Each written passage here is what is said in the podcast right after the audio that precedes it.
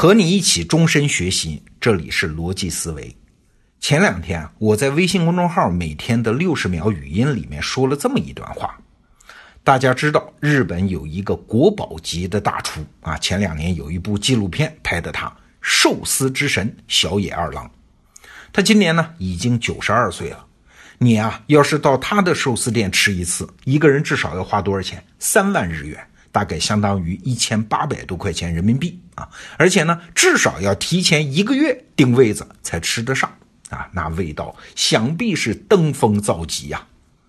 可是最近呢，我遇到一位厨师行业里的人，他告诉我，小野二郎的敬业精神当然值得钦佩，但是要说那个寿司有多好，那他就不信。啊，哎，我说为啥你不信呢？他说很简单，一个人的嗅觉细胞到了九十多岁的时候，已经死掉一半以上了，味觉感受能力也下降的厉害，他怎么可能还做出最好的食物呢？他说，在厨师这个行当里，最巅峰的状态啥岁数啊？是四十岁到五十岁之间，经验够，能力也没退化。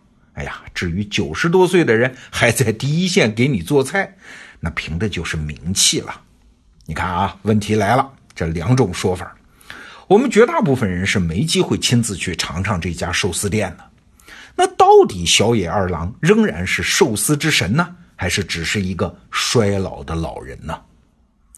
最近呢，我刚好看到一篇文章，说的是长寿村这个现象。哎，和小野二郎这两件事搁一块儿，哎，他就很考教我们的认知能力。过去几年啊，中国突然涌现出了很多什么长寿乡、长寿村啊，最有名的是广西巴马瑶族自治县。按照官方数据啊，到了二零一五年年底，这个县的总人口二十九点九万人，就算三十万人吧。那一百岁以上的老人达一百位啊。那什么原因呢？这些人怎么能活 啊？一般的理解就是一方水土养一方人嘛，自然是当地的什么环境啊、水土啊、气候好嘛，所以大量的游客就涌向这个长寿之乡。现在看数据啊，二零一三年到二零一五年，总共三年，一个县巴马瑶族自治县接待游客高达两千五百多万人次，旅游总收入呢是两百多亿元。那当地政府好不容易遇到这么个发展经济的项目，当然就猛开发了，开发了什么百魔洞、百鸟岩、长寿水晶宫等等景区啊。其中那个百魔洞号称地磁指数，就是地球磁场的那个指数啊，是正常地区的两倍，据说这可以让你延长寿命。还有那个长寿圣水，哎，有个取水处，每天都大排长龙，很多人指望喝那个水啊。那其他产业呢？那就是卖的货啊，什么巴马可滋泉呐，巴马白泥呀，巴马火麻油啊，都被神化成长寿的秘方啊。其实啊，也不仅是西边这一家啊，东边还有一家做长寿生意的，是江苏的如皋。如皋人口就多了啊，一百四十五万人口。到二零一七年元旦的时候，统计百岁老人号称达到三百八十五位。你算算，这比例也是高的吓人。好了，当地政府又来了啊，要把如皋建设成长寿旅游胜地，所以开发了什么东方大寿星园、长寿养生休闲度假区和如皋长寿博物馆。那卖什么呢？是有什么萝卜呀？哎，如皋的萝卜确实很好吃啊，什么玉米呀、黄酒啊等等啊。为啥长寿呢？号称啊，这当地的土壤里面含有多种微量元素啊，所以这个东西就有营养嘛啊！而且号称呢，如皋百岁老人血液中的硒元素的含量是一般健康人的三倍。哎呀，刚才我说了这么多啊，这些说法靠谱不靠谱？我不知道。前面提到的那篇文章他也没明说啊。不过呢，那篇文章里倒是说了一些国外的情况。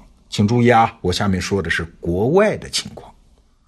美国啊，有两位学者，在一个长寿村，是在厄瓜多尔，这个村叫维尔卡班巴村，进行调查。他们的结论是啊，这个村之所以长寿，原因很简单：人年纪越大，越容易记错自己的年纪啊，甚至有意抬高自己的岁数。他们就发现了，二十到五十岁的人对自己的年龄是把握的比较准确的。真实年龄和他们自己说的年龄的误差大概是零点八年到三年啊，呃，最夸张的也没有超过五年的。但是超过七十岁的人呢，就很容易吹嘘自己长寿；已经去世的老人的年龄也容易被夸大。这个维尔卡班巴村有一位在当时被认为是一百二十五岁到一百三十岁的长寿老人，哎，后来调查发现，他在实际年龄六十一岁的时候，他就说自己七十岁了。五年之后呢，他说自己已经八十了啊。当他真到八十的时候呢，他又说自己已经一百二十一了啊。如果真的这么算，他比自己的亲妈都早出生五年。那这个村啊，还有一个现象，就这里的老人直接遗传了同名同姓的亲属的年龄。在那个地方的古老村落啊，因为姓氏很单一嘛，有的人的名字用的就特别多。其实啊，鉴定长寿村这个事儿，还是从苏联兴起来的。苏联乌克兰共和国曾宣称境内有两千七百多个一百岁以上的人啊，这个比例也是挺邪乎的。人口只有三百五十万的格鲁吉亚共和国呢，宣称有一万多名九十岁以上的老人啊，其中最长寿的号称是一百五十五岁啊，这比中国的长寿村邪乎的多啊。一位英国的老年学家就写文章反对苏联这么搞，他说啊，现有的护照和证件最早就是一九三二年发的，对吧？而超过一百二十岁的长寿老人当中呢，没有一位能够提供。一九三二年以前的文件，也就是说，其实没有任何方式可以证明他们的年龄啊，除了他们自己宣称的，并且呢，越是宣称长寿现象的，越是来自于那些高文盲率和最缺乏记录的地区。哎，这些记录、这些调查结果，你怎么能让人相信呢？还有一个原因。就是在第一次和第二次世界大战期间，俄国和苏联的很多男性啊，为了逃避征兵，干脆使用自己父亲的名字，让自己的年龄突然一下增加了二十到三十岁。这种现象在格鲁吉亚的高加索地区尤其普遍啊，这也就可以解释了为什么当时超长寿现象大部分都发生在男性身上。按照我们的常识啊，一般是女性比男性长寿，哎，但是这个地方就是男性更长寿。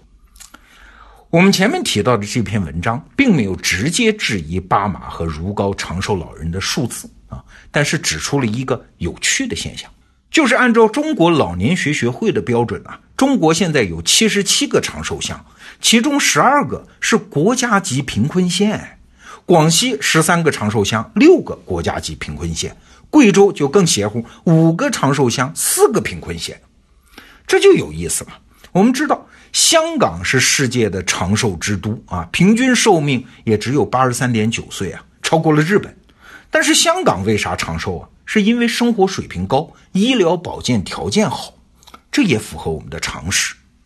如果是穷乡僻壤啊，也能长寿，这不是说不可能啊。但是在大概率上，它不符合现代化以来人类寿命增长的普遍规律和总体趋势。你看，我这要说今天的结论了啊，这是我们当代人的一个认知困境。那么多信息不仅杂乱，而且互相抵触；那么多信息源都说自己权威，但是分明又有人在说谎。哎，那你到底是相信规律呢，还是相信例外呢？你到底是相信那些公认的常识呢，还是相信那些神秘因素呢？我们今天说的这两个事儿，小野二郎和长寿村，我自己都没有结论，但是我可以分享一下我判断这些事情的思维方法。